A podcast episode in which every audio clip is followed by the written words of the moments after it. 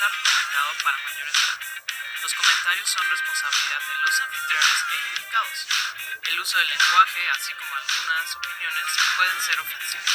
Se recomienda criterio y discreción. Salud. Salud. Salud amigos.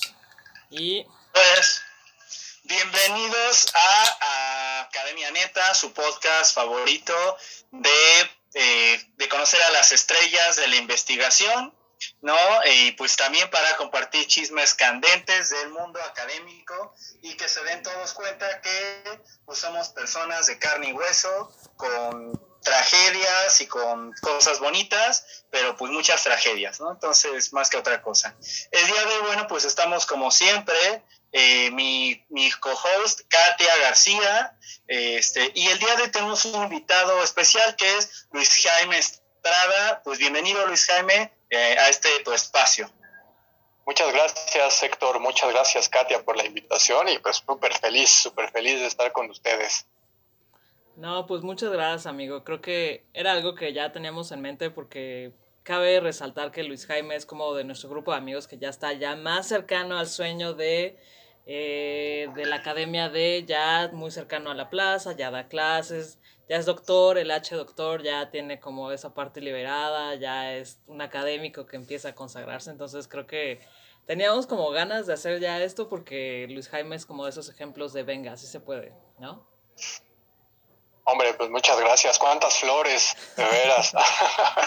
Nada, pero sí, de, de, de, equipo de mucho tiempo, ¿no? También, de muchos años ya que nos conocemos, Katia.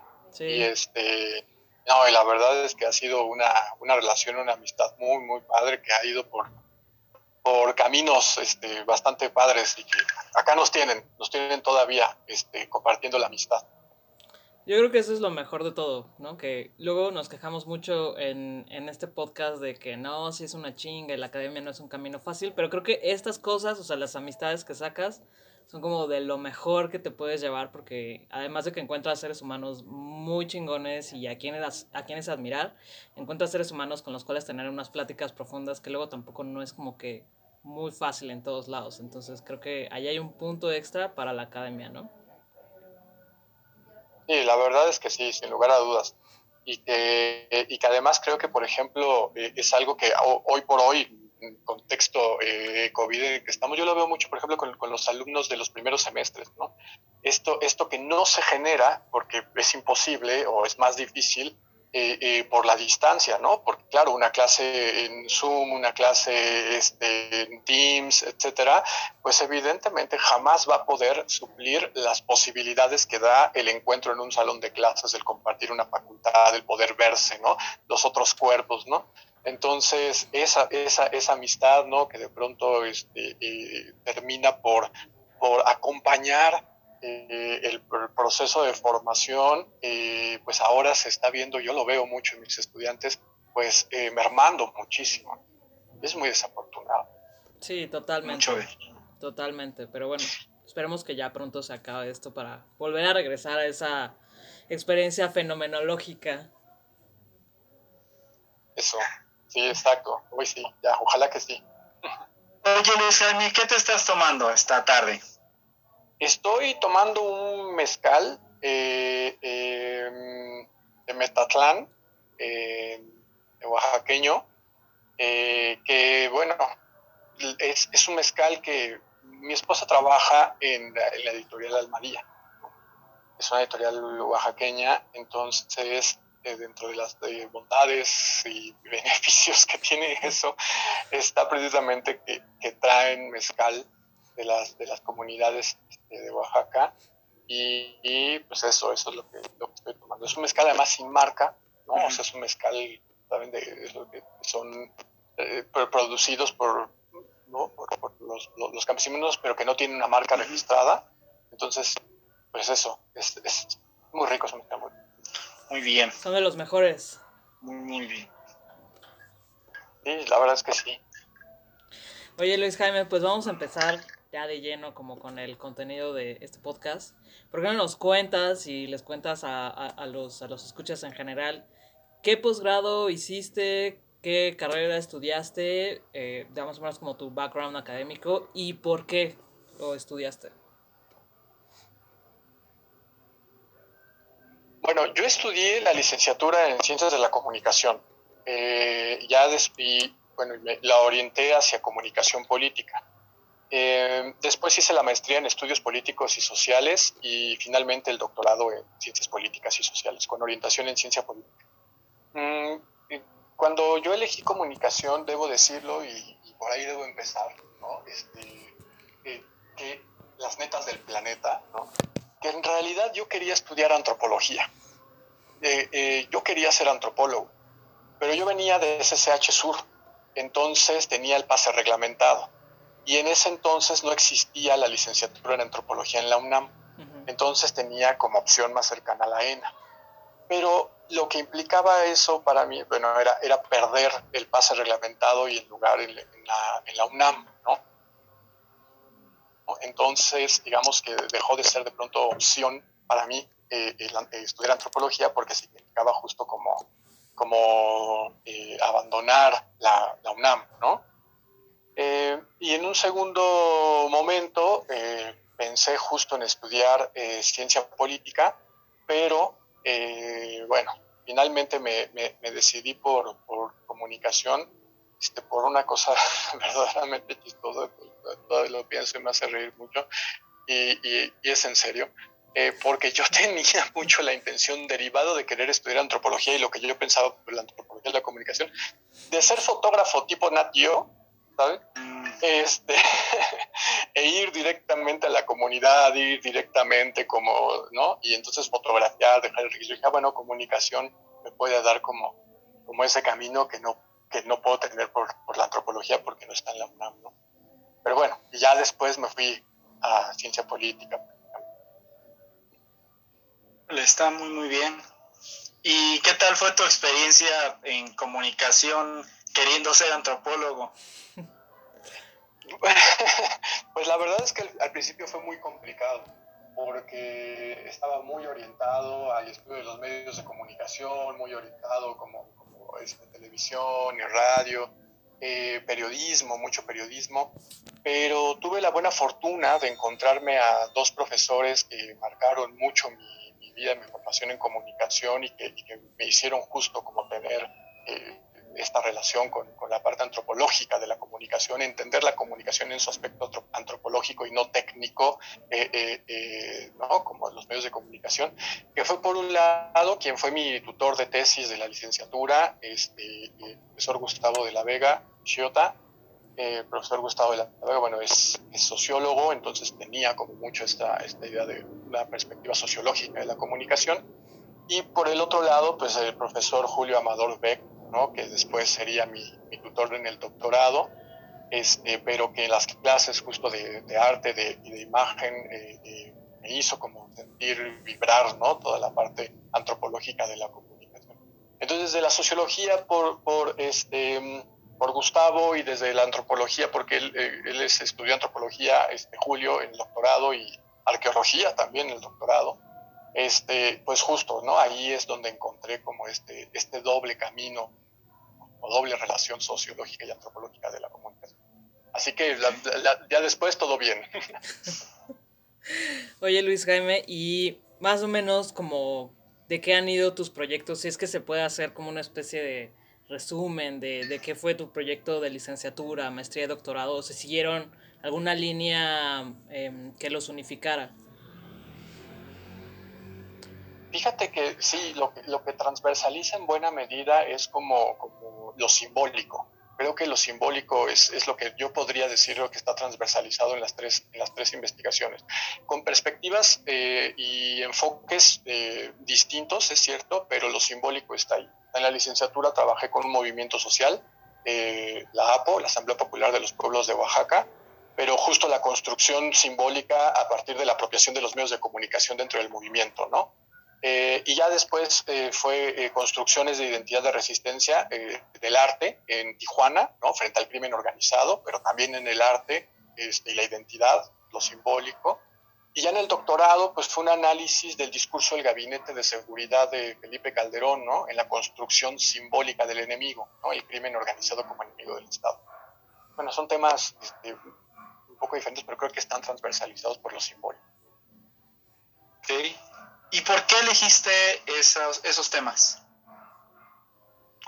Pues eh, creo que justo la, mm, los, los, efectos y afectos que tuvieron en mí los profesores que acabo de mencionar justo orientaron un poco mi, mi, mi perspectiva, ¿no? eh, tanto la parte sociológica, ¿no? del estudio de los movimientos sociales en un primer momento, eh, como la parte ya de las identidades propiamente dichas y, y del discurso y, de, y, del mito, ¿no? y, en, en, la maestría y particularmente en el doctorado. Entonces, eh, es algo que a mí me apasiona. Debo decir que es algo que ya, ya he dejado mucho en, los, en lo último que he estado haciendo, que he estado trabajando, que he estado pensando.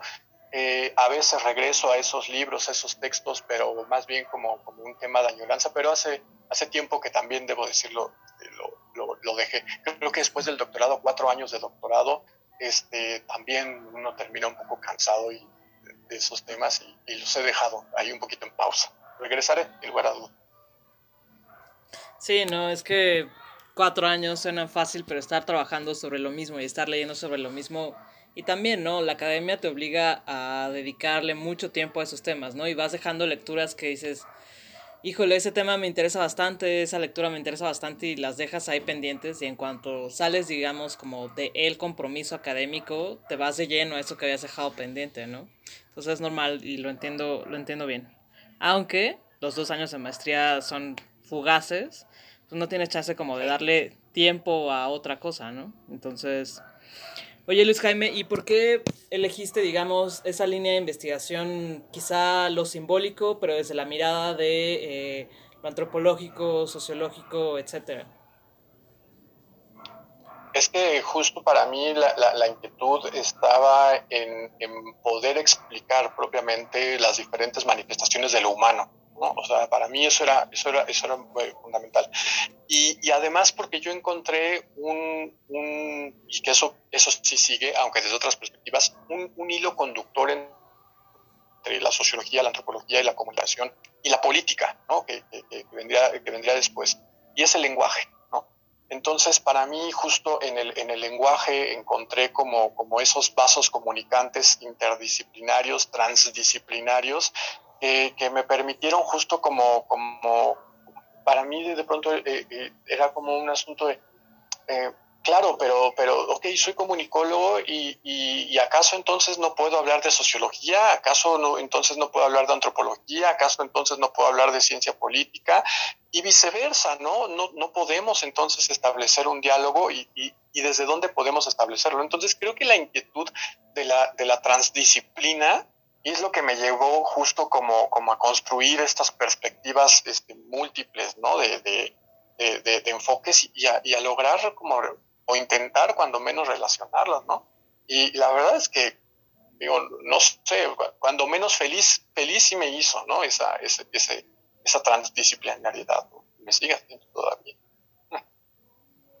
Y, y, esto que tú estudiaste, digo, en, estos tres, en estos tres espacios, que dices son transversales, eh, ¿es distinto estudiar esto en otros países? Pues, bueno, a mí me parece que hay una, sí hay como un, una cierta tendencia justo al pensamiento transdisciplinario, ¿no? Eh, por ejemplo, la estancia doctoral que hice en, España, en la Universidad de Salamanca, eh, es decir, a pesar de que, de que mi fue en el doctorado, mi, área de especialidad ya era ciencia política, en realidad eh, quien, quien, me acoge es la Facultad de, de, de Ciencias Sociales y, es un sociólogo, ¿no? es, es, un, es un, investigador de, de, la, la USAL, eh, eh, sociólogo, un decano de sociología, el decano de sociología de la USAL, eh, Fernando Gil Villa, y, y con, con, Fernando justo pude como, como eh, establecer una, una, una perspectiva que él mismo me permitió y me invitaba transdisciplinaria eh, cierto, a veces muy marcado por cierto, y no, y no pasa nada, está bien, es muy normal, con ciertos autores que uno ya se apropió, ¿no? Él era de pronto muy bordiano, ¿no? Era muy Pierre Bourdieu ahí. Este, y claro, a mí me gustaba Pierre Bourdieu, pero, pero de pronto no me era suficiente. Yo ya estaba más, yo ya estaba un poquito más, por ejemplo, Michel Foucault, ¿no? En el postestructuralismo, ¿no? Y, y él, pues, Bourdieu, estructuralismo. Entonces, pero, pero dialogaba. Y, y eso era, eso era muy, muy, este, eh, pues fue muy, muy enriquecedor. Así que a mí me parece que, que sí es algo que se, que se preste fuera. ¿Y cuáles dirías que de alguna manera podrían ser como dificultades a las que se tienen que enfrentar las personas que más o menos eligen estas líneas de investigación?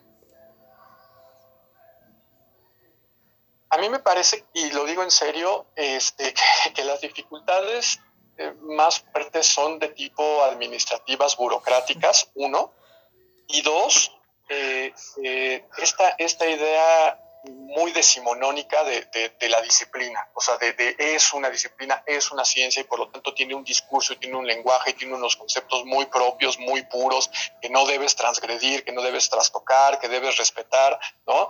Y esta idea del canon, ¿no? Del autor, ¿no? O la autora, ¿no? Este, que, necesariamente tienes que citar porque entonces no es una tesis de ciencia política o no es una tesis de sociología y que, de pronto, uff, es complicado. Yo, yo, por ejemplo, lo digo particularmente en la maestría, yo sufrí mucho, mucho por eso, justo por eso sufrí mucho. Eh, debo decir que fue la etapa de las tres licenciaturas, maestría y doctorado que, más lo, padecí, porque desafortunadamente eh, tuve un, tutor, ¿no? Eh, que, que, que que no solo es que no, no, no, no, no me comprendía, sino que no quería comprenderme, ¿no? O sea, no quería escucharme, ¿no? Y de pronto es eso con lo que uno, con lo que uno se, se, puede enfrentar, ¿no? Eh, como eran, como eran, eh, em, como yo estaba trabajando con, con, jóvenes en, en, Tijuana de este, activismo artístico, que después llamamos artivismo, artivismo eh, en Tijuana, la, idea era justo como, no, bueno, pero es maestría en estudios políticos y sociales, entonces lo tienes que ver desde las asociaciones civiles, desde la teoría de las organizaciones sociales y las asociaciones civiles. Yo, pues no, pues es que a mí es la conformación este, institucional es lo que menos me interesa, sino, sino las producciones artísticas, ¿no? Y qué están haciendo con el arte, ¿no? En el contexto de violencia. Y fue difícil, fue complicado. Creo que eso es lo que, lo que, lo que más difícil, eh, uno de los obstáculos más grandes, la parte burocrática y la cerrazón de, de la pureza de las disciplinas. Y yo creo que siempre es complicado, o sea, si, si tu tutor, que es esa persona que tiene que guiarte y que estar junto a ti, este, no comparte tu visión, ¿no? O sea, y, o, o peor aún, está en contra de esa visión, es, o sea, es una cosa súper, súper complicada. ¿No? Este, yo ahora sí que supe de un compañero que su tutor le decía que su proyecto, eh, pues prácticamente decía que su proyecto era una porquería, ¿no? Y que no lo entendía. Y, el proyecto de ese compañero era un proyecto muy bueno, ¿no? Pero pues bueno, cosas que pasan en, estos ámbitos, ¿no? Sí, sí pasan. Pero también aprendí, de verdad aprendí mucho, mucho, mucho, porque eh, aprendí incluso cómo sortear eh, un pensamiento así y al final de cuentas poder salirme con la mía, ¿no? Este, y entonces de pronto, ok, si quieres decir, lo voy a hacer, ¿no? Pero lo voy a hacer críticamente y, y, de, pronto recupero al autor que quiero o a la autora que quiero recuperar y, y, lo voy a contraponer y te voy, voy a demostrar en mi tesis que esa perspectiva, no sé si es mejor, no sé si es la palabra, pero cuando menos explica de una manera más cercana como yo quisiera explicar el fenómeno y así aprendes a sortearlo también. Sí, justamente, ¿no? Ahora sí que el tener este tipo de figuras a lo largo del camino, pues nos hace pues ser más, más astutos, ¿no? Ahora sí obtener más recursos. Y bueno, y ya que hablamos de todo esto, dinos, ¿qué es lo más importante que la gente tendría que saber de, de lo que tú tratas en tus proyectos? Pues bueno, en, realidad creo que no lo sé, es una, es una pregunta, es una pregunta complicada porque en realidad es que eh, a mí, por ejemplo, me, me, me cuesta mucho trabajo eh, dar a leer mis propios escritos, ¿no? Por ejemplo. Eh, yo con mis alumnos nunca en la vida jamás les he dejado un solo artículo mío, ni que revisen mi tesis, nada, nada, no lo soporto, no puedo, no puedo con eso, no, no, no, no me gusta.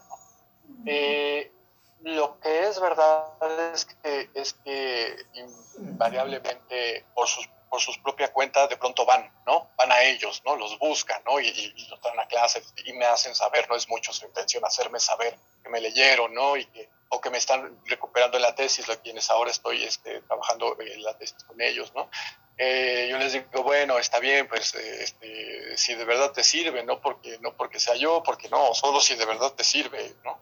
Eh, y, creo, que, creo que en realidad en el fondo está la posibilidad de, de poder hablar de una multiplicidad de temas desde una multiplicidad de perspectivas sin perder seriedad y calidad.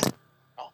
Eh, no se trata de convertirse en todólogas y todólogos y entonces poder este, pensar que puedes hablar y opinar de todo, pero sí darte la oportunidad de que si de pronto tienes una inquietud que parece que no entra dentro de los cánones de tu, de tu disciplina, de tu, de tu, ciencia, te atrevas, te atrevas a hacerlo, te atrevas a pensarlo, ¿no? Y después regreses tal vez, o, o sigas, abras una brecha todavía más larga, ¿no? Pero que te atrevas a hacerlo. Creo que eso para mí estaría en el fondo de, de, lo que hago. Oye, justo Luis Jaime, ¿qué, ¿en qué andas actualmente? Como digo, yo sé que ya no podríamos hablar como de un proyecto de investigación como tan, digamos, tan grande, tan complejo como una tesis, pero ¿en qué andas ahorita?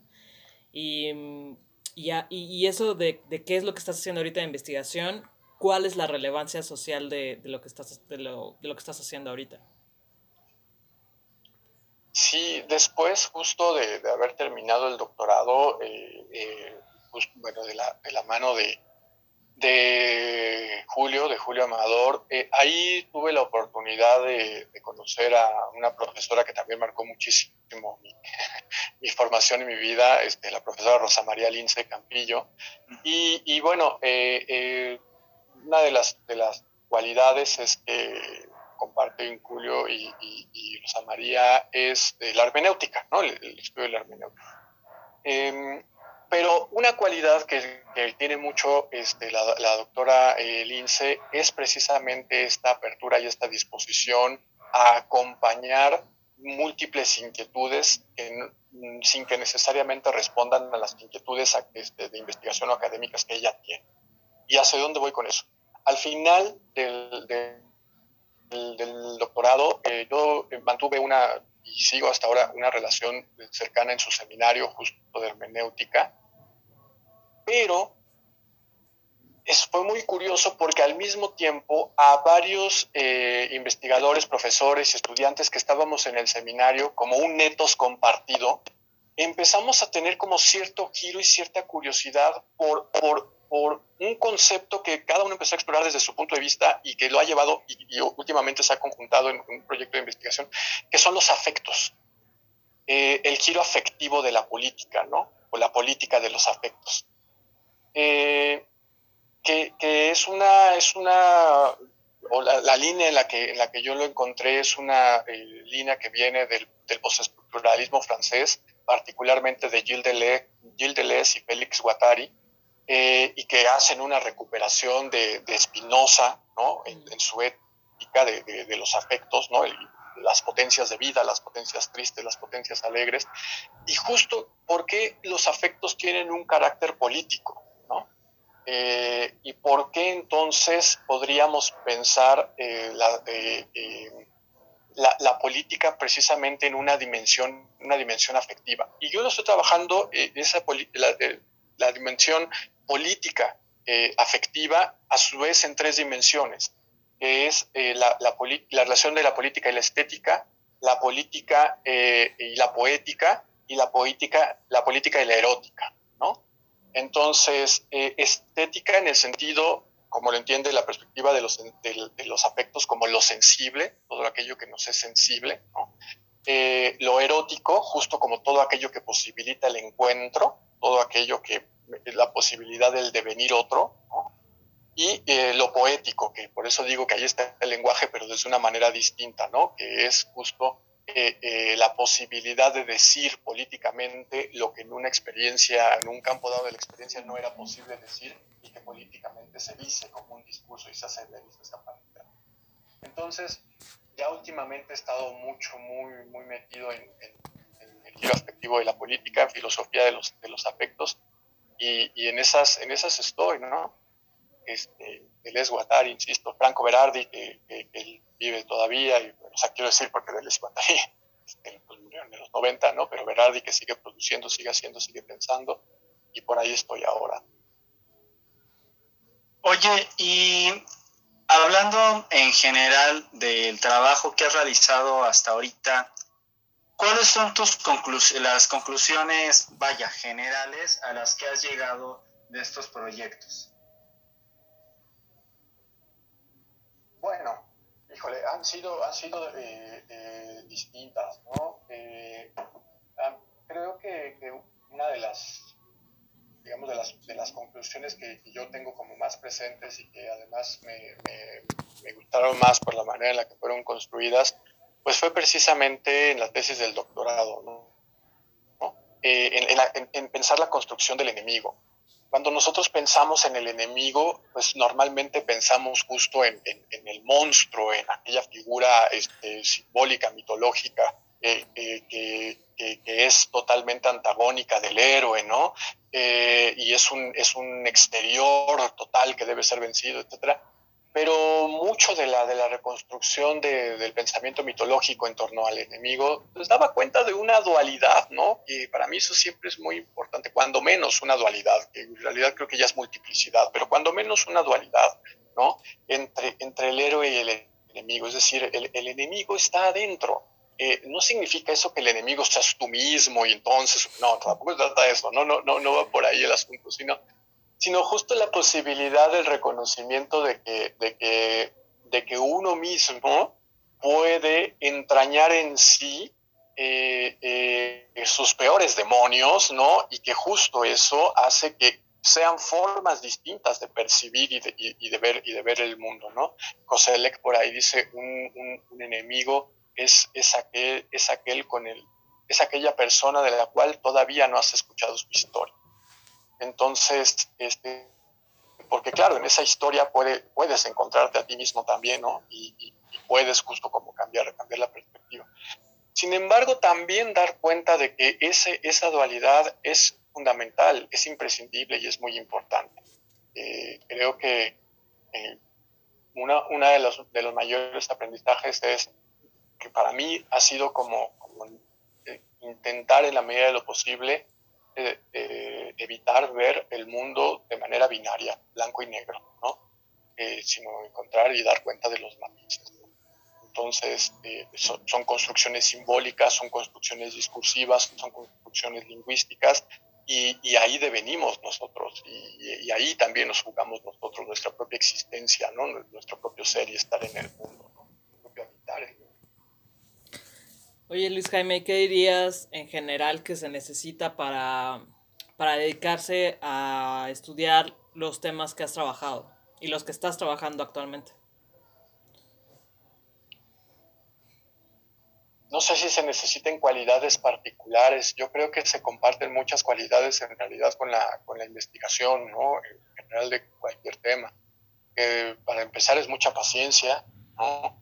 Este, con una misma, con uno mismo, ¿no? Este, pues saber que, que, el asunto es un, de, pronto hay días en los que, los que no, no, se produce nada, no haces nada, no conecta nada, ¿no? Este, y dejar, dejar descansar también, ¿no? Y, y hay días en los que conecta y es maravilloso, ¿no?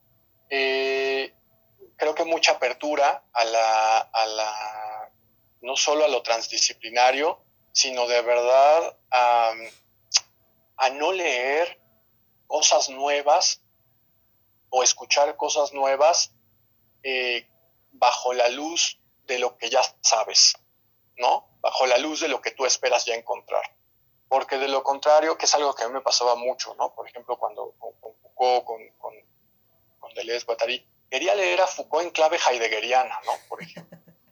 Y entonces no entendía nada, ¿no? No entendía nada porque yo venía muy marcado por Heidegger, justo por Julio y por, y por, y por Lince, ¿no? Entonces no, no me decía nada, ¿no? Hasta que dije, momento, o sea, tienes, no puedes, no, no puedes leerlo en, en una clave que, no es la suya porque no vas a encontrar ahí, ¿no? sino, sino reflejos o negaciones de lo que tú esperas encontrar.